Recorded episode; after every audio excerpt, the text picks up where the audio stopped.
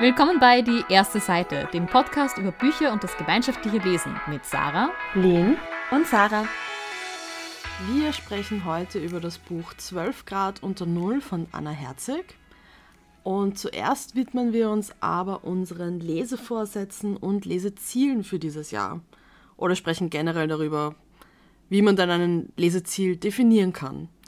Wie macht ihr das denn normalerweise so? Also Setzt ihr euch eine bestimmte Anzahl an Büchern, die ihr lesen wollt? Oder sagt ihr, ihr möchtet einmal quer durch jede, jedes Genre lesen in diesem Jahr? Wie habt ihr euch das für dieses Jahr überlegt? Oder habt ihr euch für dieses Jahr was überlegt? Ich bin generell ein großer Fan von Neujahrsvorsätzen. Ich weiß, das äh, ist ziemlich gesplittet. Also ich glaube, statistisch gesehen machen 50% Leute einen Neujahrsvorsatz und die anderen 50% finden das ganz furchtbar. Ähm, aber ich mag so Übergangszeiten oder so. Also diese, wenn, wenn was Altes aufhört und was Neues beginnt, ich, ich finde das immer sehr irgendwie ähm, schön, dass man einfach sagen kann, so, da mache ich jetzt einen Strich drunter. Ähm, und kann jetzt mich freuen auf das neue Jahr und ähm, irgendwie so diese Vorfreude auch schon gegen Ende des Jahres, dass jetzt bald das neue Jahr beginnt und dann kann ich mir wieder neue Ziele setzen. Das finde ich sehr, sehr angenehm. Und also ich habe jetzt nicht etwas, was ich standardmäßig mache. Ähm, mache schon oft so ein, wie viele Bücher möchte ich lesen. Allerdings haben wir das eh schon mal in einer früheren Folge diskutiert, ist das immer so ein bisschen, also sehr davon abhängig, was für Bücher man liest, wie hoch diese Zahl dann ausfällt. Und die Zahl ist in Wirklichkeit nicht so aussagekräftig. Es ist mehr so ein, ich schaue mir an, wie viel habe ich im letzten Jahr gelesen. Bei mir waren das jetzt ähm, knapp 80 Bücher ähm, 2023. Und somit habe ich mir gedacht, okay, ungefähr so viel möchte ich nächstes Jahr auch wieder lesen. Ich habe heuer ausnahmsweise ein paar ganz konkrete Vorsätze, die aber wenig mit Lesen zu tun haben. Deshalb will ich mir jetzt auch gar nicht so ganz konkrete Lesevorsätze nehmen, weil ich eh schon genug andere Sachen habe, wo ich heuer dran arbeiten möchte. Aber was ich schon habe, das hängt so ein bisschen im Raum, ist einerseits möchte ich ein bisschen bewusster mein Kaufverhalten von Büchern anschauen. Das ist auch einfach, hat sich aus diesen Folgen, die wir zum Thema Stapel ungelesener Bücher machen, herauskristallisiert. Also, dass ich einfach ein bisschen mehr drauf schauen möchte, welche Bücher kaufe ich denn jetzt, welche borge ich mir aus, was landet im Regal, damit eben nicht so viele Bücher rumstehen, die ich eigentlich gar nicht lesen möchte. Und was ich mir auch vorgenommen habe, ähm, ist, dass ich jetzt weil ich logge ja all meine Bücher in Goodreads, obwohl wir eigentlich schon besprochen haben, dass Storygraph vielleicht eine coolere Plattform wäre. Wir haben ja beide schon in vorangegangenen Folgen besprochen. Und ich versuche es jetzt dann doch heuer doppelgleisig zu fahren, also dass ich auch in Storygraph all meine Bücher einlogge. Das funktioniert bis jetzt ganz gut. Mal schauen, wie lang es das anhält. Ich habe mir für dieses Jahr vorgenommen, mir nichts vorzunehmen. Mhm. Ich habe letztes Jahr eine ganz, ganz schlimme Leseflaute gehabt. Habe irgendwie mein Ziel bei 60 Büchern angesetzt gehabt, weil ich das die Jahre davor so ungefähr in der Anzahl ungefähr war in dem Kosmos. Das habe ich spektakulär nicht geschafft. Ich könnte euch nicht einmal sagen, wie viel ich gelesen habe, weil ich auch nichts gelockt habe auf Goodreads. Ich habe es nicht einmal geschafft, die Sachen einzutragen, die ich gelesen habe. Schätzungsweise waren es vielleicht zwölf Bücher, aber ich habe einige Mangas gelesen. Also nicht einmal annähernd irgendwo bei den 60. Nachdem ich mir nichts vorgenommen habe, mhm. haben wir sieben Tage im neuen Jahr und ich habe zwei Bücher beendet. Oh, voll schön. Eins davon ein Hörbuch, aber egal. Ja. Ich musste einiges häkeln für einen Geburtstag und da hat sich das gut angeboten.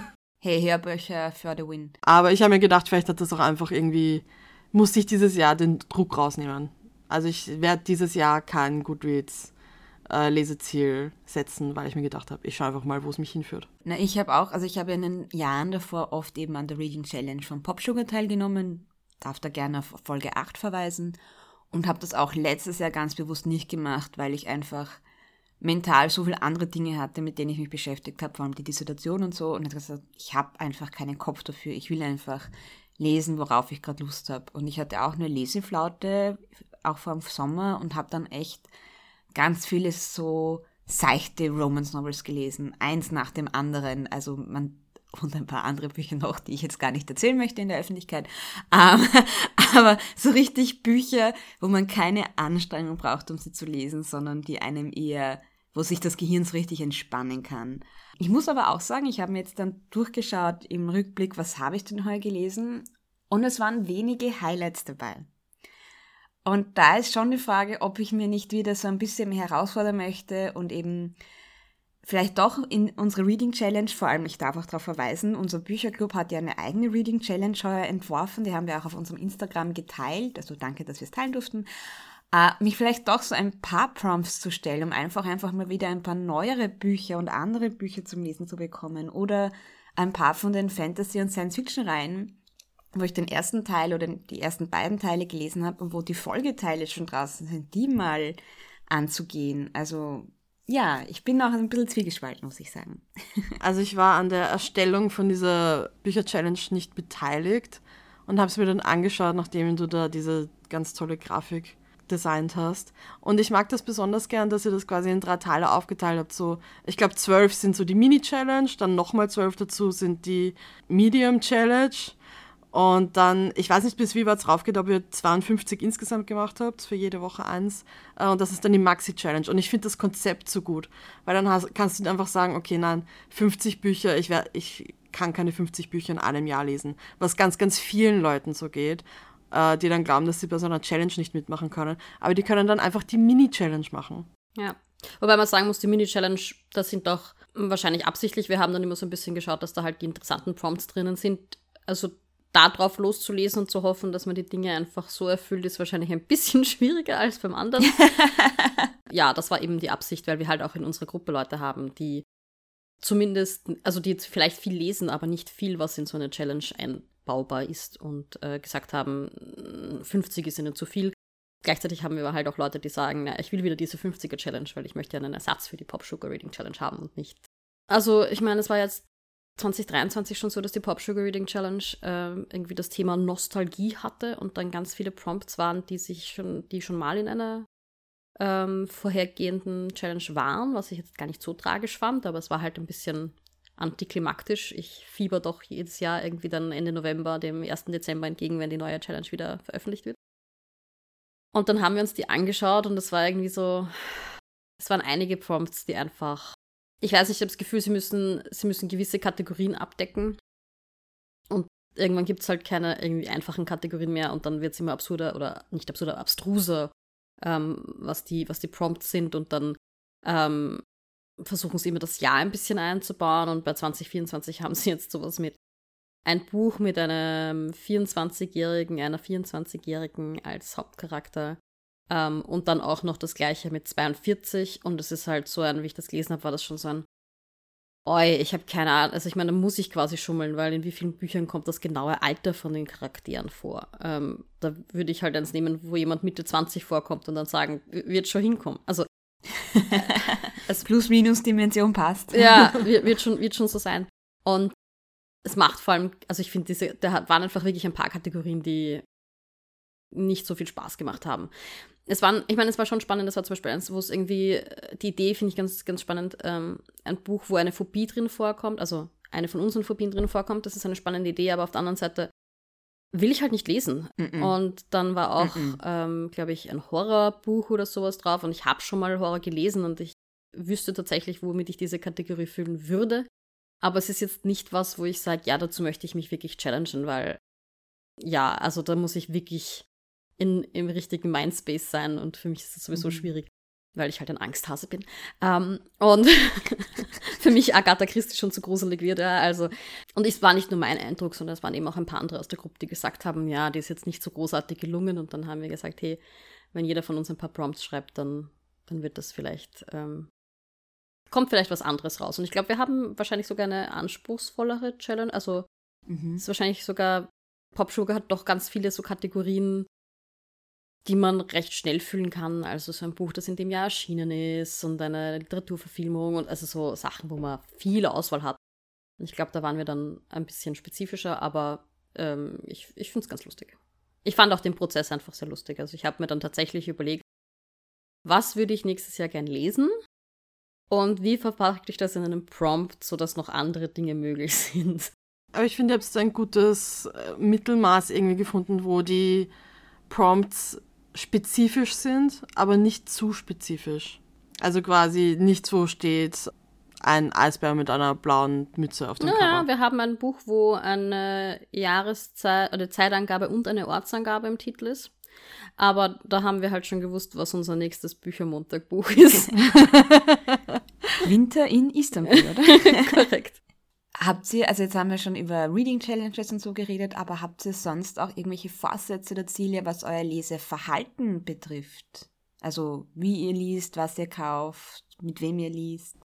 Also ich habe ähnlich wie ihr beide ein bisschen eine Leseflaute gehabt, vor allem jetzt gegen Ende des Jahres. Mhm. Und auch jetzt Anfang des Jahres, normalerweise bin ich immer sehr motiviert, ähm, also wir nehmen das Anfang Jänner auf, normalerweise bin ich sehr motiviert, da gleich reinzustarten und gleich ein paar Bücher sozusagen abzuhacken. Und habe ich jetzt noch nicht gemacht. Unter anderem, weil das eine Buch, das ich angefangen habe, was mir gut gefallen hat, wirklich gut als Buddy Read gehen würde und entsprechend habe ich das jetzt wieder zur Seite gelegt. Was ich aber eigentlich vorhatte, war so ein bisschen dieses, eben auch um diese Leseflaute ein bisschen abzuschwächen, dass ich mir vornehme, ich lese jeden Tag zwei Seiten. Weil das bedeutet, dass ich zumindest mir überlege, sozusagen herrichten muss, ein Buch, das ich mir irgendwohin mitnehme. Und ich meine, sobald Mhm. ich in den öffentlichen Verkehrsmitteln ein Buch aufschlage, lese ich vermutlich eh zehn Seiten. Aber zwei Seiten sind selbst an einem furchtbaren Tag schaffbar, dass ich sage, okay, am Abend vorm Schlafengehen, ich lese jetzt noch zwei Seiten, dann habe ich zumindest meinen Streak nicht gebrochen. Und ich bleibe ein bisschen dran. Weil wenn ich mir irgendwie, ja, wenn ich nichts vornehme in die Richtung, dann, ich meine, ist auch nicht tragisch. Ist es ein Hobby, wenn ich jetzt einen Monat lang nichts lese oder zwei oder drei, ist es auch egal, aber ich, ich würde sehr gern mehr. Und ich weiß nicht, ob mir nicht, weil das das andere Ziel, das ich habe, eine Stapel ungelesener Bücher abbauen mit meinem lustigen System. Und ich weiß nicht, ob mich das nicht gerade ein bisschen blockiert. Auf der anderen Seite wüsste ich auch gar nicht, was ich jetzt mir für Bücher kaufen wollte, die ich jetzt unbedingt Mhm. lesen wollte. Also ich, ja. Deswegen, wie gesagt, so zwei Seiten ähm, pro Tag, das habe ich. Also ich gebe es jetzt bekannt und ab jetzt ist es ein Lesevorsatz. Aber das heißt, bei deinem, du darfst erst ein Buch mit nach Hause nehmen, wenn du drei andere aussortiert hast. Bei dem bleibst du jetzt auch 2024. Ja, weil jetzt ist es absehbar, dass ich, also ich habe jetzt noch, es sind etwas unter 80 Bücher auf meinem Stapel Mhm. ungelesener Bücher. Und das heißt, es ist machbar. Das heißt, es ist so, wenn ich das jetzt dieses Jahr durchziehe, dann bin ich am Ende des Jahres ungefähr dort, wo ich gerne wäre, nämlich dass das alles auf ein Regalfach, Regalbrett passt, dass es wirklich nur ein Fach in meinem Bücherregal ist, wo die ungelesenen Sachen stehen. Oder vielleicht sogar weniger. Dafür muss man sagen, dass ich halt extrem viele Bücher letztes Jahr aussortiert habe, die dann irgendwann sich herausgestellt haben, die ich nicht mehr lesen will. Und es wird wahrscheinlich wieder der Moment kommen, wo ich auch jetzt in meinem jetzigen Regal Dinge finde, wo ich sage, nein, das lese ich nicht mehr. Aber gefühlt ist es halt momentan so, dass, momentan so, dass ich gerade nichts aussortieren kann, weil das sind jetzt alles Dinge, die ich lesen will. Die haben halt schon so viele Ausmistaktionen überlebt. Ja? Also das sind die, die sich gehalten haben. Und entsprechend schauen wir mal, wie leicht es wirklich ist, das durchzusetzen. Aber es wäre schon irgendwie mein, mein Ziel, das jetzt wirklich mal so abzuarbeiten. Mein Vorsatz. Ich, ich nehme ja keine Vorsätze dieses Jahr. Mhm. Aber wenn ich mir einen Vorsatz nehmen müsste, dann wäre es generell, dass ich mehr lese. Das Ding ist, ich habe nicht nicht gelesen letztes Jahr. Ich habe nur keine Sachen gelesen, die zum Tracken wären. Ich habe sehr viel Fanfiction zum Beispiel gelesen. Hey, man, auch Fanfiction kann man tracken, ja? Grundsätzlich, ich habe Wörter, Geschichten in Wörtern konsumiert. Sie waren nur keine, weiß nicht, mit Verlag veröffentlichten Geschichten. Kommt es darauf an, wie man Dinge zählt. Äh, Goodreads zählt nicht, außer es ist irgendwie eine urlange Fanfiction, Mhm. dann macht sich irgendjemand die Mühe, dass er die da reinstellt. Nein, ich möchte gern dieses Jahr wieder mehr Bücher. Ich möchte auch gern Manga, le Manga lesen. Ich habe so eine Reihe, wo jetzt der Anime die zweite Staffel beendet hat, wo ich unbedingt wissen will, wie es weitergeht. Und da werde ich wahrscheinlich dieses Jahr die Manga-Reihe weiterlesen. Ich glaube, beendet wird sie noch nicht dieses Jahr werden, vielleicht nächstes Jahr. Ich muss ja auch sagen, mein längstes Buch 2023 laut Jahresrückblick war die eine Fanfiction, die ich mit Sarah als Buddy Read gelesen habe. Ja. ja, und dann, Sarah hast du noch gefragt, so ein bisschen zu Leseverhalten ähm, oder ähm, ja, Bücherauswahl vielleicht. Ich würde gerne diverser lesen. Also, Mhm. das ist ja doch immer wieder ein Ziel, das, das wir uns regelmäßig, glaube ich, setzen.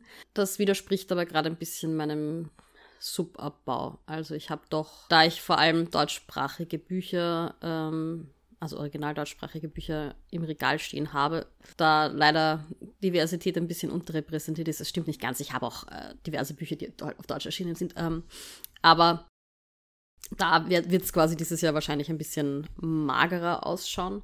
Dann habe ich mir noch vorgenommen, dass wenn ich dann eben mir einen Credit freigeschaufelt habe, weil ich Bücher abgebaut habe, dass ich dann wirklich was lese oder mir wirklich was besorge, auf das ich so wirklich, wirklich Bock habe. Also wo ich mir wirklich denke, das wird ein mhm. Highlight. Denn das muss ich auch sagen, ich habe meinen Sub gut abgebaut letztes Jahr, aber wirkliche Highlights waren nicht viele dabei.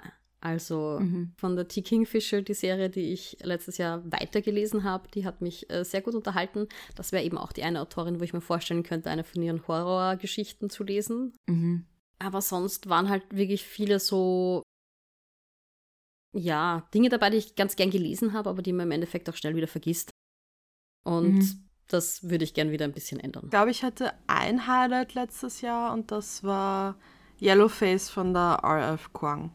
Also das war, hat mir richtig gut gefallen. Das sagen wir alle und ich habe mir dann ein bisschen den Klappentext, ich weiß, ich weiß, äh, durchgelesen und mich hätte das überhaupt nicht angesprochen. Also ich habe ihn nur überflogen. Ich weiß nicht, was am Klappentext draufsteht, ehrlich gesagt. Ich will es auch nicht zu sehr spoilern, aber es spielt auch teilweise viel im Verlagswesen und das fand ich irgendwie mhm. sehr spannend als Raum, sozusagen. Aber divers war vorhin ein gutes Stichwort, weil, also nicht, dass ich viel getrackt hätte letztes Jahr, aber mir ist aufgefallen, ich habe kaum was von einem Mann gelesen.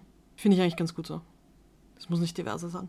Die Kinderbücher, die ich lese, die Tauben, knallharte Tauben, sind von zwei Männern geschrieben, so. I've got it covered. Deine Quotenmänner. Meine Quotenmänner, ja. So, ich schaue jetzt kurz nach meinen okay. Jahresrückblick, damit ich auch mein Highlight sagen kann. Uh, die Wut, die bleibt. Ja, das habe ich auch gerade gesehen. Das wäre definitiv auch bei meinen Highlights dabei. Und dann wird es aber schon mau. Also jetzt müsste ich echt nochmal suchen, um euch ein weiteres Lesehighlight sagen zu können. Ich meine, Chaos and Flame war mal was anderes. Rückblickend finde ich auch die Joe Walton Tooth and Claw. Wir haben da eine Episode dann so aufgenommen. Beim Lesen selbst fand ich sehr weird, aber es ist ein Buch, das extrem nachwirkt, finde ich. Also, das könnte ich mir da auch noch. Die Drachen Jane Austen den Drachen Anthony Throlop. und ich habe ein Genre für mich entdeckt, eben gerade um aus, um dem, das einfach auch so angenehm fürs Gehirn ist, weil es so entspannend ist. Das sind diese Romance Novel, aber mit Fantasy Trope. Also A Witch Guide to Fake Dating a Demon oder so. Äh, wobei ich auch gelernt habe, ich mag aber auch nicht so viel Abenteuer haben. Also ich habe auch da manche Bücher gelesen, wo dann wirklich ganz, ganz viel Abenteuer auch war und eher weniger Liebesgeschichte. Das war mir dann too much.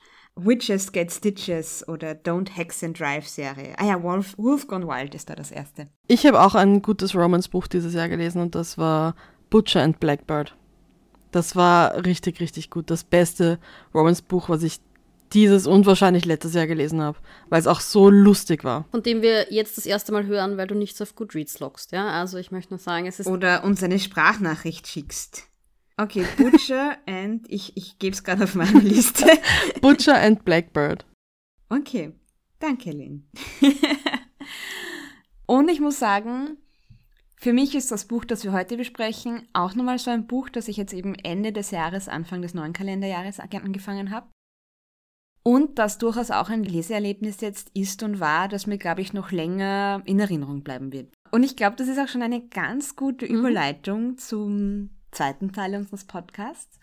Und zwar haben wir eben 12 Grad unter Null gelesen, wobei eigentlich war das ein Buch in unserem Bücherclub, wobei sowohl die Lene als auch ich da diesen Monat ausgesetzt haben und es dann im Nachhinein auch gelesen haben. Und wie immer darf ich mit dem ersten Satz des Buches starten. Und zwar lautet er wie folgt.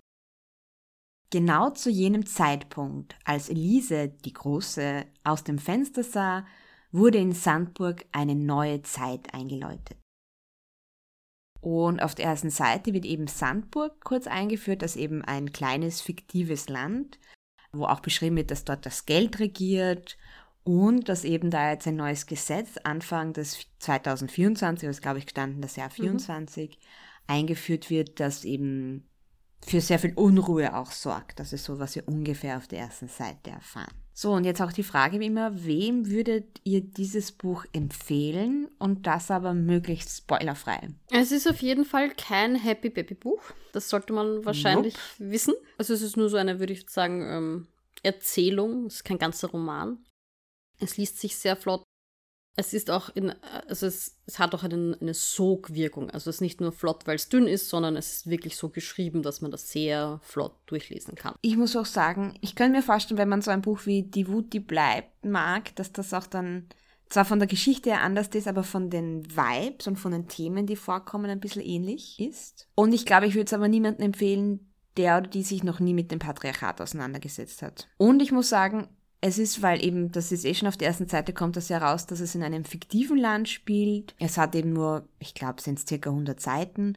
Und deshalb, es kommen einige schwierige Themen vor. Es gibt auch am Ende des Buches eine Triggerwarnung, die man eben gegebenenfalls vorher lesen sollte. Hier gleich der Hinweis darauf. Wir werden auch nachher über heftigere Themen wahrscheinlich sprechen. Aber dadurch, dass es eben im fiktiven Land spielt und so ein kurzes Buch ist, ist es ertragbar. Weil eben die Wut, die bleibt, ist so ein Buch, da muss man echt im richtigen Mindset sein, um das zu lesen, weil das durchaus echt runterzieht und durch diese Kürze und dieses fiktive Land ist es ertragbar, finde ich, zum Lesen. Und es hat durchaus eine teilweise etwas poetische Sprache. Da muss man sich halt auch drauf einlassen wollen. Ähm, ich muss sagen, mir ging es auch ganz gut, dass ich die bisschen zu metaphorischen Sachen auch einfach ausgeblendet habe und teilweise die Geschichte einfach für sich auch gelesen habe. Das funktioniert schon. Aber da kann man ja eben in die erste Seite mal reinlesen, ob einem der Stil zusagt. Also ich finde es ein bisschen schwierig, es inhaltlich irgendwie zu empfehlen. Eh, wie ihr schon gesagt habt, Leuten, die sich zum Beispiel schon mit dem Patriarchat beschäftigt haben, die generell feministische Themen ansprechend oder interessant finden. Aber ich glaube, weil du es auch schon angesprochen hast, ich würde es Leuten empfehlen, die gerne Bücher lesen, die so ein bisschen eine, ich will nicht sagen blumigere Sprache haben, aber wo der Autor, die Autorin ein bisschen mit der Sprache spielt. Also ich finde, das hat die äh, Autorin in diesem Fall wirklich ganz, ganz toll gemacht. Ich finde, das ist so ein, ein ganz tolles Gimmick in der deutschen Sprache, dass wir Schachtelwörter anfertigen können und jedes Wort aneinander rein können und daraus ein ganz langes Wort machen können. Äh, und das hat sie ein paar Mal verwendet und fand ich persönlich ganz, ganz toll, wie sie es gemacht hat. Und ja, ich glaube, jemand, der daran interessiert ist, ein Buch mit einer sehr interessanten Sprache zu lesen, dem könnte es vielleicht auch ganz gut gefallen. Ja, und ich finde eben durch das, dass es so kürzlich und sich eben so schnell liest durch diese Wirkung, kam das auch echt bald, wenn man lesen und man sagt, hey, ich will jetzt auch mal vielleicht ein bisschen aus meiner Komfortzone raus oder eben mal wieder ein Buch einer deutschsprachigen Autorin lesen, etwas ein bisschen herausforderndes, ernsteres. Also ich glaube, das ist auch so ein echt guter Kandidat, wenn man so ein Vorhaben für das aktuelle Jahr hat. Was ich noch warnend hinzufügen würde, ich glaube, auf den ersten Blick schaut es aus wie eine Dystopie. Es ist auch eine Dystopie. Aber ich glaube, dass so die Leute, die typischerweise gerne Dystopien haben, vielleicht nicht mhm. ganz zufrieden damit wären. Können wir dann nachher noch diskutieren, aber da würde ich sagen, wenn das sozusagen der einzige Grund ist, da muss man ein bisschen mit Vorsicht hineingehen. Weil mit der Erwartungshaltung ja. wird man vielleicht nicht ganz. Ich habe dieses Buch eben, wie ich vorher schon besprochen habe, auch in Storygraph gelockt. Und die haben jetzt ein neues Tool, wo man sich quasi eine durch KI, künstliche Intelligenz, generierte oder gestützte, kurze, eher spoilerfreie Empfehlung vom Buch abgeben. Mhm. Und zwar, ich würde den jetzt frei übersetzen. Sie würden den so beschreiben, ähm, das passt gut für LeserInnen, die daran Interesse haben, Themen wie Geschlechterrollen, äh, Machtdynamiken und die Konsequenz von sozialem Wandeln zu explorieren, eben her, ein bisschen zu untersuchen und das Ganze im Kontext einer etwas futuristischen Gesellschaft. Ich finde, die haben das schon ganz gut hinbekommen. Die nehmen uns den Job so ein bisschen weg, ja. also ich würde jetzt futuristisch nicht unbedingt unterschreiben, aber sonst passt es irgendwie ganz gut. Mhm. Genau, weil es spielt eben 2024, so hätte ich das interpretiert, wie das Buch das schreibt. Also. Ich jetzt für eine nicht definierte Zeit mhm. gehalten. Aber aktuell. Ich würde auch noch dazu ergänzen, dass ich glaube, dass es sich ganz gut für Diskussionen eignet. Also wenn man das mit jemand anderem gemeinsam mhm. liest, entweder als Buddy Read oder eben im, äh, in einem Bücherclub, in einer Bücherrunde Das, glaube ich, bietet sich ganz gut an. Also ich glaube, so alleine zu lesen und dann niemanden zu haben, mit dem man sich austauschen kann, wäre tatsächlich irgendwie schade. Ein Nachteil. Für solche Leute gibt es unseren Podcast. Und ich muss sagen, ich hatte eben im Dezember einfach gerade keine Energie dafür, eben das Buch zu lesen und dann zum Bücherclub zu gehen. Und ich finde es im Nachhinein so schade, weil ich wäre so, so gerne bei dieser Diskussion dabei gewesen. Ich habe mich im Nachhinein echt geärgert. Ja. Die Sarah war dabei, die muss uns dann berichten. Ich werde versuchen, alle Stimmen zu vertreten. Ja, also ich bin froh über die Entscheidung, die ich damals getroffen habe, jetzt zu Hause zu bleiben und mir mal meine Zeit zu geben, aber es ist mir echt schade um das, die Erfahrung, ja. Gut, dann würde ich jetzt sagen, ich verabschiede oder wir verabschieden alle HörerInnen, die sich nicht spoilern lassen wollen. Es ist auch wirklich ein, eine schnelle Lektüre, also das hat man so in zwei, drei Stunden gut runtergelesen. Und dann kann man ja nochmal einsteigen. Ich würde jetzt versuchen, die Handlung kurz zu umreißen. Es ist tatsächlich auch eine sehr überschaubare Handlung. Wir haben zwei Zeitebenen, eben einmal die Zeitebene Sandburg jetzt, ähm, also im Jahr 24, wo ein neues Gesetz erlassen wird, das de facto sagt, dass Männer beliebig Geld von Frauen zurückfordern können, dass sie ihnen Schulden, aber auch Schulden im Sinne von Geld, das sie mal für sie ausgegeben haben, auch als Geschenk oder so, kann man bis zu sieben Jahre zurückfordern. Und Frauen, die diese Schulden nicht innerhalb von, ich glaube, zwei Wochen, also einer absurd kurzen Frist, mhm. zahlen können, werden quasi entmündigt. Also sie können nicht mehr äh, heiraten, sie können keine Kaufverträge mehr abschließen und so weiter und so fort. Also das ist sozusagen das Setting. Da verfolgen wir die Greta, die verlobt ist und deren Verlobter eben plötzlich auch solche Forderungen stellt und auch irgendwie sozusagen ein ganz anderes Gesicht plötzlich zeigt durch diese mhm. Gesetzesentwicklung und eben plötzlich nicht mehr der äh, sich kümmernde ist. Sie ist mit seinem Kind schwanger und ja, da ergeben sich also hier wandelt sich diese Beziehung und das beobachten wir. Gleichzeitig sehen wir in der Vergangenheit die ähm, große Schwester Elise, Greta, den Vater und die Mutter, die keine Namen bekommen. Die werden immer der Vater und die Mutter genannt. Und da eine Missbrauchsbeziehung, also der Vater, der also ein, ein Tyrann ist, ähm, auch, glaube ich, vom Buch selbst als Narzisst bezeichnet wird, der das irgendwie die Mutter sehr unterdrückt, die Elise auch nicht sozusagen äh, gerade fördert und dafür eine sehr ähm, eigenartige Beziehung zu Greta hat, die er irgendwie so als äh, verwöhnt und ja.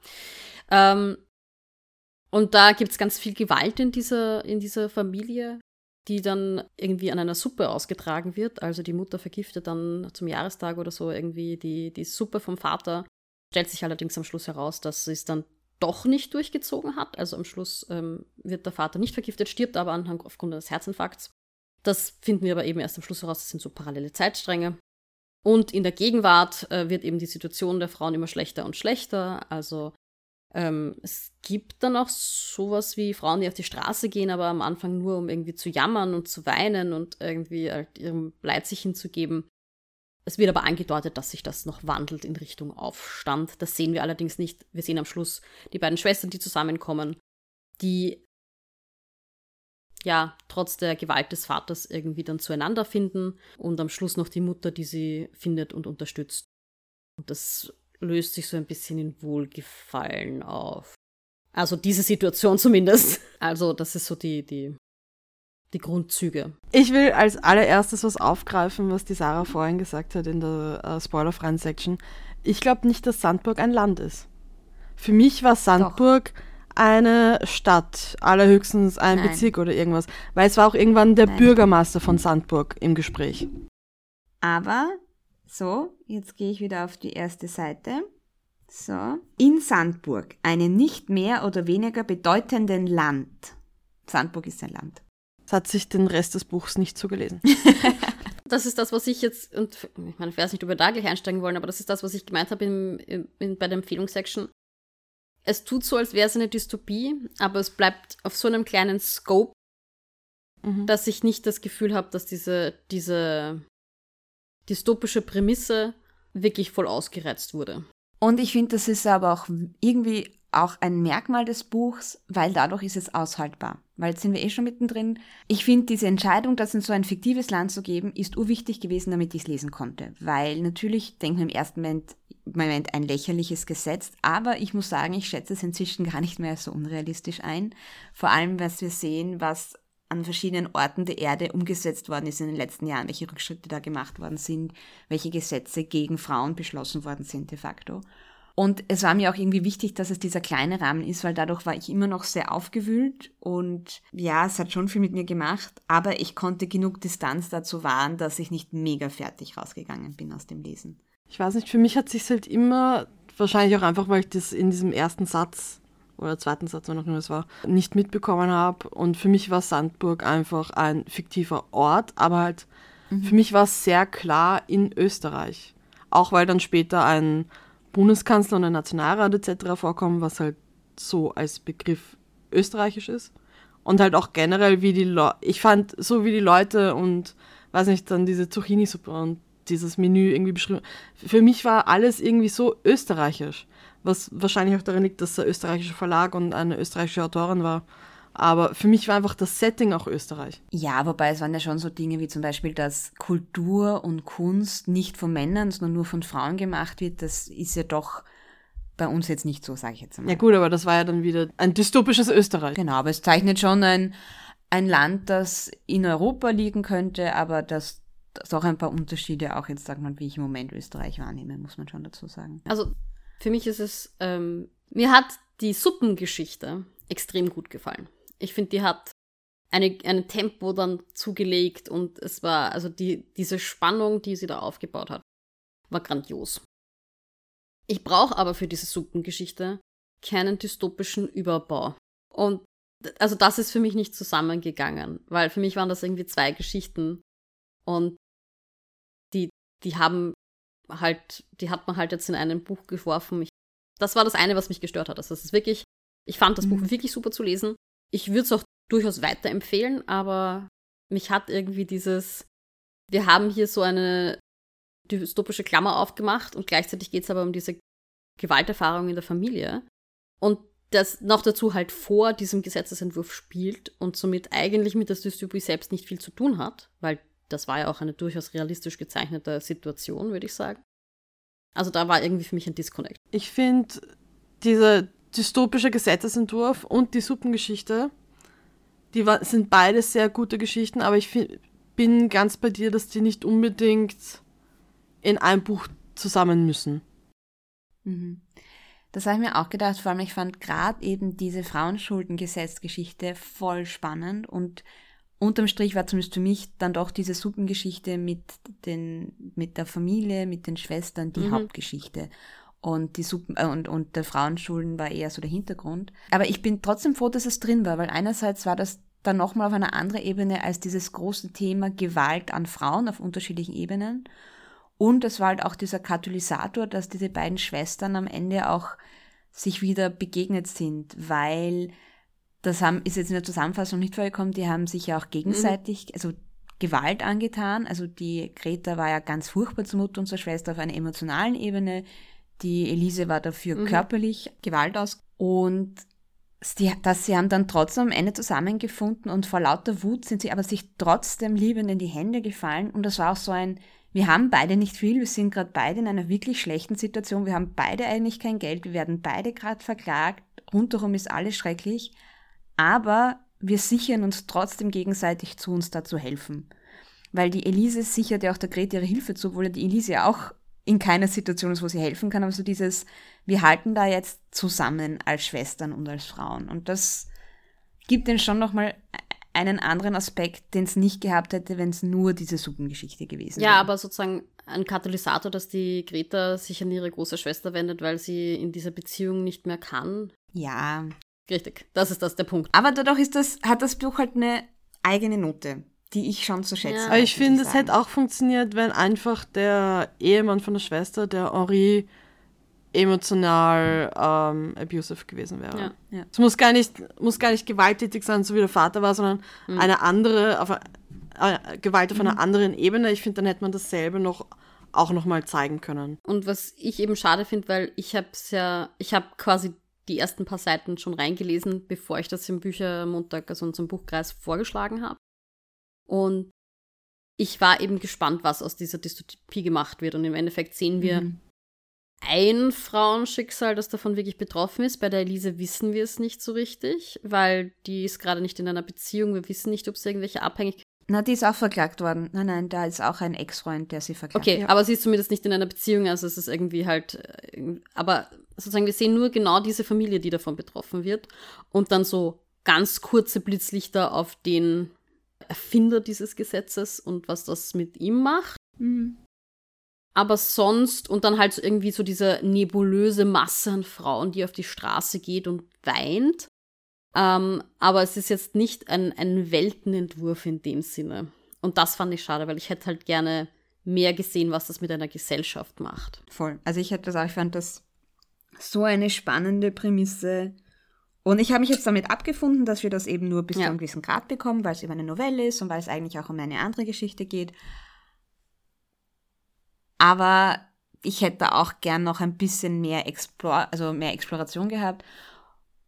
Und ich bin auch bis heute nicht sicher, was ich vom Ende halte. Also ich war dann am Ende so ein bisschen überrumpelt, dass das dann ganz schnell mhm. aufgelöst und aufgehört wird. Am Ende gibt es ja diesen Dialog zwischen den zwei Schwestern. Mhm. Und irgendwas hat mir an dem nicht gepasst. Also die Art, wie sie miteinander, die Art, wie sie miteinander geredet haben, ja. war mir dann, ich weiß nicht, zu, ich will nicht sagen zu nett. Das klingt blöd, aber mhm. irgendwas war an dem, das ganze Buch war wirklich super geschrieben, aber irgendwas an diesem letzten Dialog war so richtig, ich will es unrealistisch nennen. Mhm. Da kommt dann die Dystopie. Ich fand auch, ja. das was ich fand auch, weil das war alles so gut aufgebaut, dieses Frauenschuldengesetz, wie das eingeführt worden ist, gleichzeitig eben, wie wir die Geschichte aus der Familie so langsam uns zusammenreimen können, weil uns ein Fetzen nach dem anderen uns dorthin führt, zu dieser Szene mit der Suppe eben an dem Tag dann.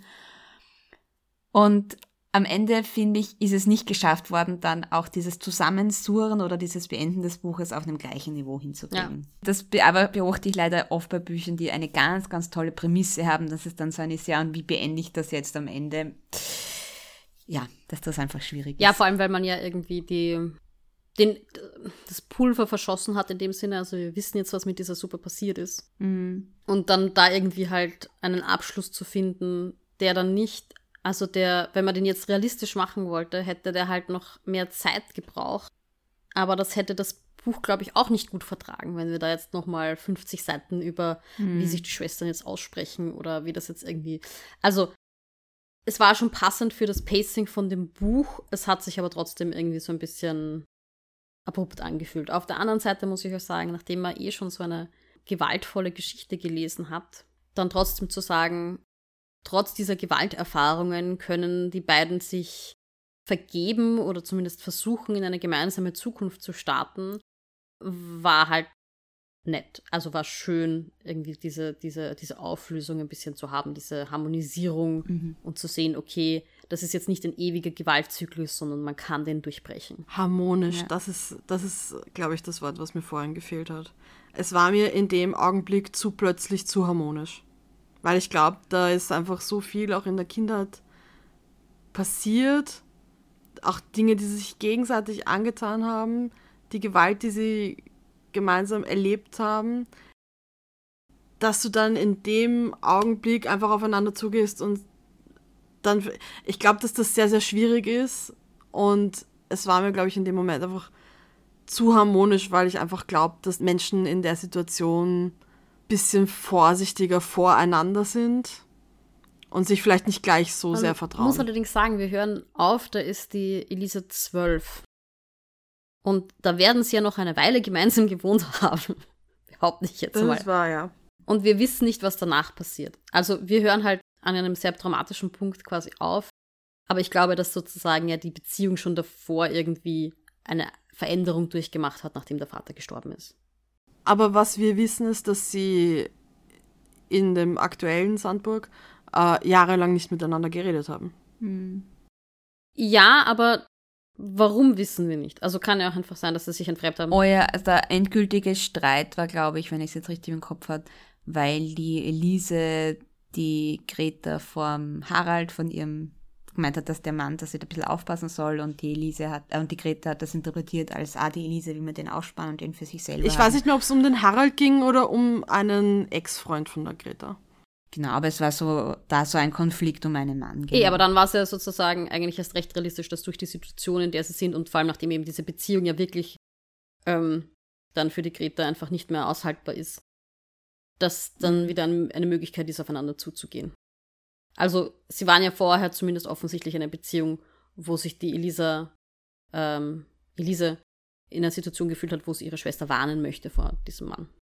Also ich finde, ja, in der Situation ist es zu abrupt, zu harmonisch, aber wenn man drüber nachdenkt, ist es nicht so unrealistisch, weil die wir nicht an einem super dramatischen Punkt diese beiden Mädchen auseinandergehen und sich dann erst wiedersehen, sondern weil da halt irgendwie mindestens zehn Jahre Beziehung noch dazwischen stehen. Wie gesagt, das Frauenschuldenthema ist jetzt nicht das Hauptthema im Buch, aber ein paar Blitzlichter kriegen wir sehr wohl. Was ich ganz spannend war, war, wie die Autorin ja auch ein paar Figuren eingebaut hat, wo dann Frauen dieses Gesetz vertreten oder dann Ideen haben und umsetzen und Frauen gegen Frauen arbeiten. Ich weiß nicht, wie es euch geht, das sind so Geschichten, die mir besonders schwierig zum Lesen finde oder eben gerade wenn dann Frauen gegen ihr eigenes Geschlecht hantieren, was leider realistisch ist, aber irgendwie immer besonders schrecklich irgendwie, oder? Wie ging es euch mit dem? Ja, das hat halt immer so einen ganz besonders bitteren Beigeschmack, aber das ist halt leider auch was, was wir. Ja. Ich will auch in der Politik immer wieder sehen, leider. Also Ja. so dieses mich betrifft's nicht, deswegen ist es für mich in Ordnung. Ist ein Argument, ist ein Argument, das man ganz oft, glaube ich, wahrnimmt.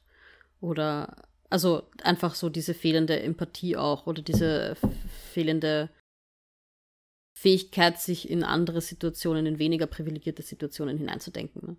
Also ja auch eine von den PolitikerInnen, die dieses ähm, Gesetz dann durchwinkt, die sich denkt, ja, eh selber Schuld quasi, wenn man Schulden hat, ich habe keine, ist ja kein Problem. Und wo ja auch so geschrieben wird, dass sie halt auch möchte, dass die Männer sie als Teil ihrer Männerwelt Ja, mhm. sehen und nicht als Teil der Frauen. Generell wird, sagt sie nicht explizit, Frauen sollten einfach mehr sein wie Männer, weil das ist sozusagen besser. Mhm. Ähm, ja, also. Das sagt eine, eine andere, eine Moderatorin dann irgendwann in dem Buch. Das Ja. fand ich auch irgendwie hart, aber auch irgendwie sowas, was ich mir denke, das ist nicht das erste Mal, dass ich sowas gehört habe.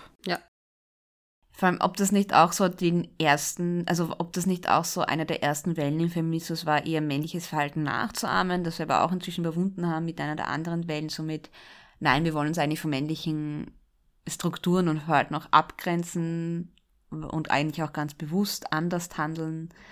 Ähm, also das ist durchaus was, was, soweit ich das weiß, in der Geschichte und der Entwicklung des Feminismus auch immer wieder ausgehandelt worden ist, diese Ja. Also jetzt ein bisschen überspitzt natürlich dargestellt im Buch, aber das haben wir tatsächlich schon solche Strömungen ausgehandelt oder sind, kommen immer wieder vor, ja. Ein Detail, wie gesagt, ein Detail, aber das wollte ich trotzdem mit irgendjemandem diskutieren, ähm, dass ich das auch spannend fand, dass Sandburg auch so gezeichnet worden war, dass prinzipiell eben so die künstlerischen Berufe Frauen machen und Männer eben eher so diese handfesten Berufe und dass auch die Frauenfiguren, die wir sehen, eben die Lisa und die Greta, beide eben keinen typischen 0815-Job haben, sondern die Greta ist Künstlerin, die Elisa arbeitet nur halbtags oder so in einem Theater. Ähm, also das fand ich auch eine spannende Entscheidung der Autorin, eben diesen Frauen dann auch Berufe zu geben, wo sie eben auch jetzt nicht das große Gehalt mit nach Hause bringen und wo sie vielleicht tatsächlich auch von männlicher Unterstützung ihren Lebensalltag beschreiten. Ist euch das auch aufgefallen beim Lesen? Es ist mir aufgefallen, weil du es, ich weiß nicht, mehrmals in deinen Sprachnachrichten erwähnt hast. Oder ich habe Okay. mir, dadurch, dass die Kapitel alle ähnlich oder gleich heißen, je nachdem aus welcher Sicht das Kapitel geschrieben Mhm. ist, habe ich, glaube ich, ein paar von deinen Sprachnachrichten zu einem Zeitpunkt gehört, wo ich noch nicht bei dem Kapitel war. Äh, das heißt, manche habe hab ich doppelt gehört. also vielleicht hast du es auch nur einmal erwähnt, aber ich habe es zweimal gehört. Okay. Mir ist es, das mit den KünstlerInnen ist mir aufgefallen.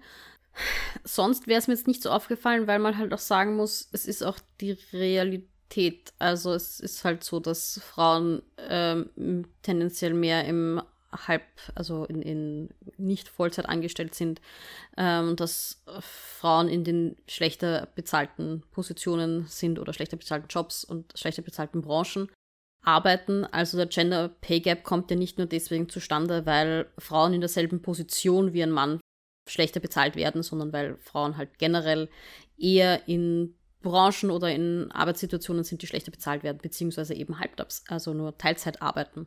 Mhm. Ähm, insofern ist mir das gar nicht so aufgefallen. Das mit den Künstlerinnen, das ist mir aufgefallen, ja. Macht auch in ja. dem Kontext natürlich Sinn, nochmal die Situation darzustellen, dass ja, ähm, die finanzielle Abhängigkeit von den Männern halt gegeben ist. Aber andererseits ist ja der, genau. ähm, sind ja die Männer, die wir sehen, finanziell abhängig von ihren Frauen.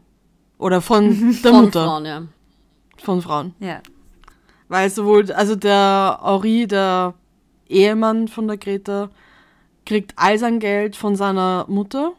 Die hat das Geld. Er hat gar keins. Deswegen muss er ja die äh, Greta verklagen, damit er auch einmal ein Geld hat. Ich weiß nicht, ist er Staplerfahrer oder irgendwas mhm. in die Richtung? Ja, so. Äh, und der Vater von ihnen kriegen wir dann später mit, dass er finanziell komplett von seiner Frau eigentlich abhängig ist, weil mhm. er selber kein Geld verdient und alles nur verguckst oder so. Voll, und das ist in der Geschichte drinnen, aber es wird auch nicht expliziert. Also man muss dann als Leserin selber darüber nachdenken, was hier gerade mhm. gezeigt wird, ja.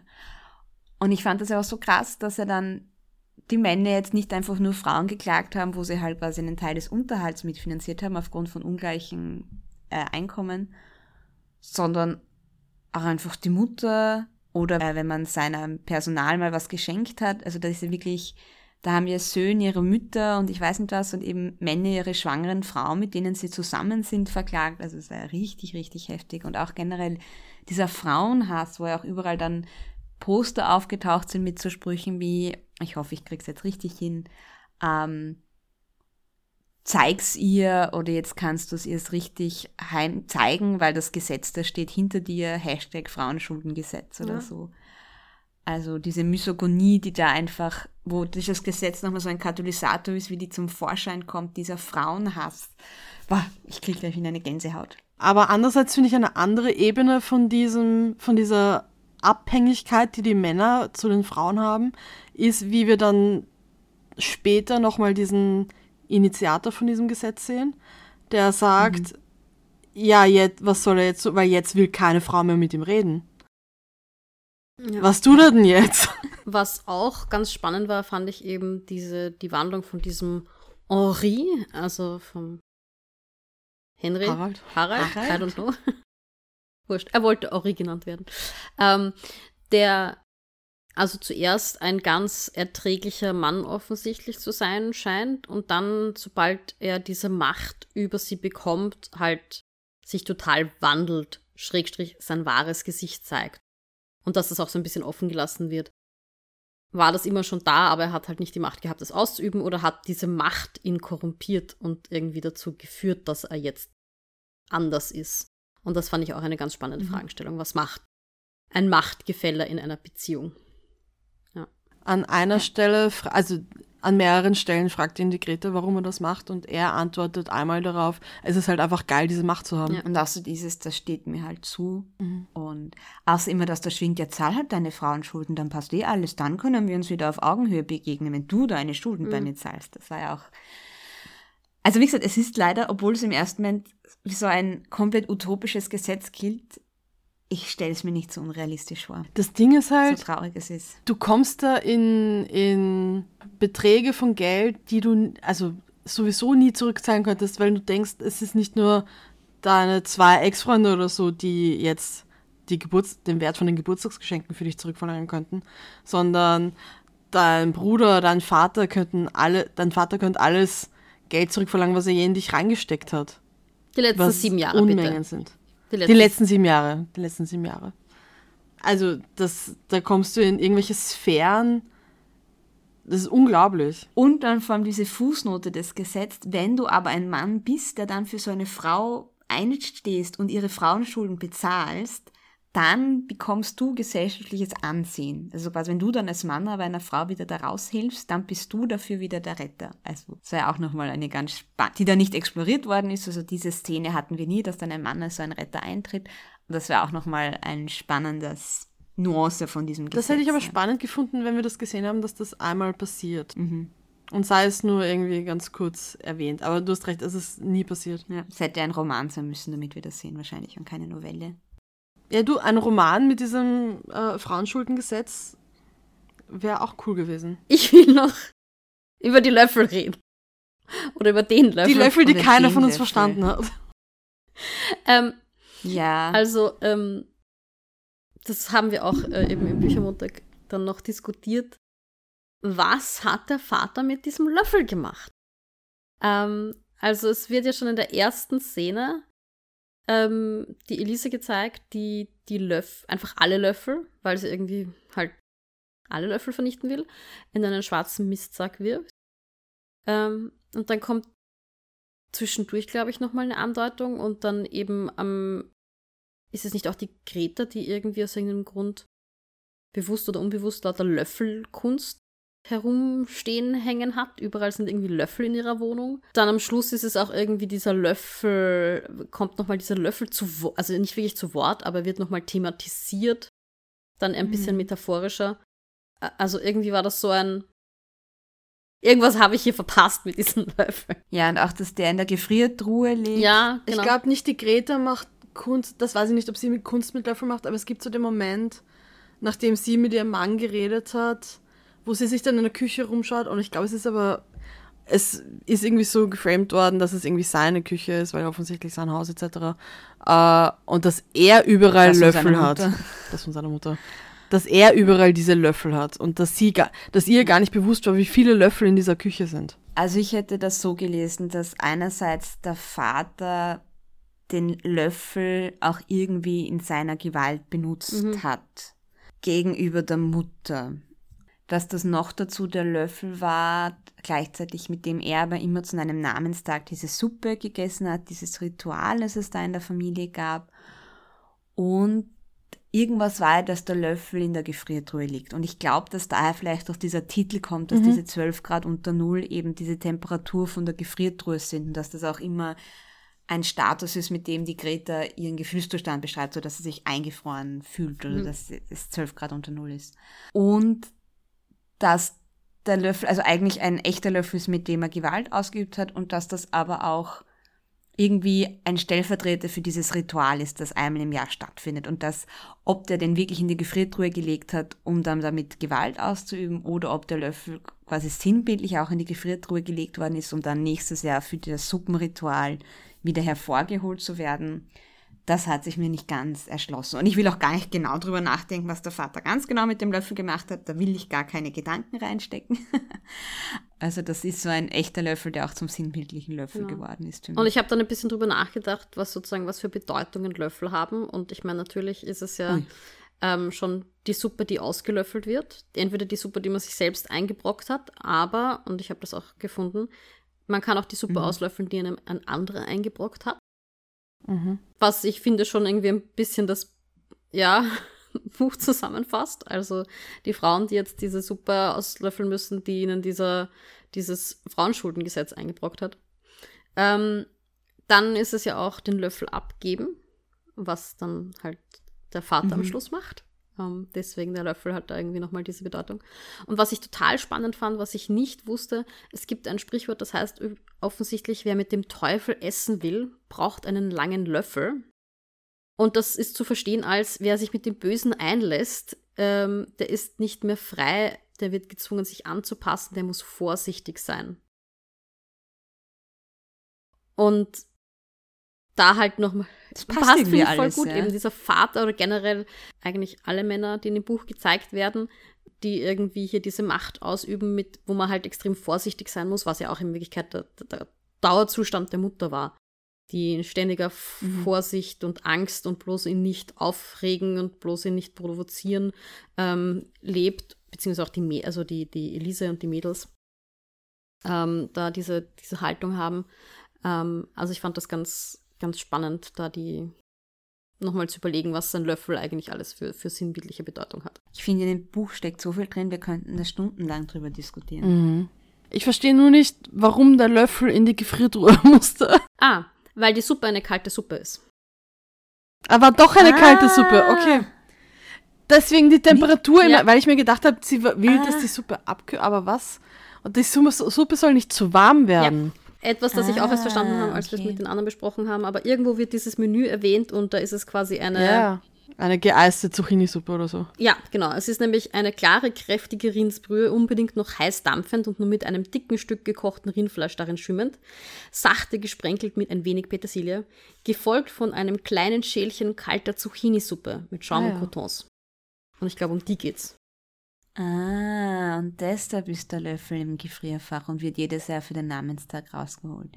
Das macht so viel Sinn. Also ich will jetzt Ähm. nicht irgendwie sagen, der Vater hätte irgendeine Art von Sympathie von mir. Aber ich verstehe das schon, dass er sich zu seinem Menü zwei Suppen wünscht. Wenn ich jetzt übrigens nochmal so drüber nachdenke, löffelt auch in Wirklichkeit der Vater die Suppe aus, die er sich eingebrockt hat. Da könnte man so viel drüber literarisch diskutieren.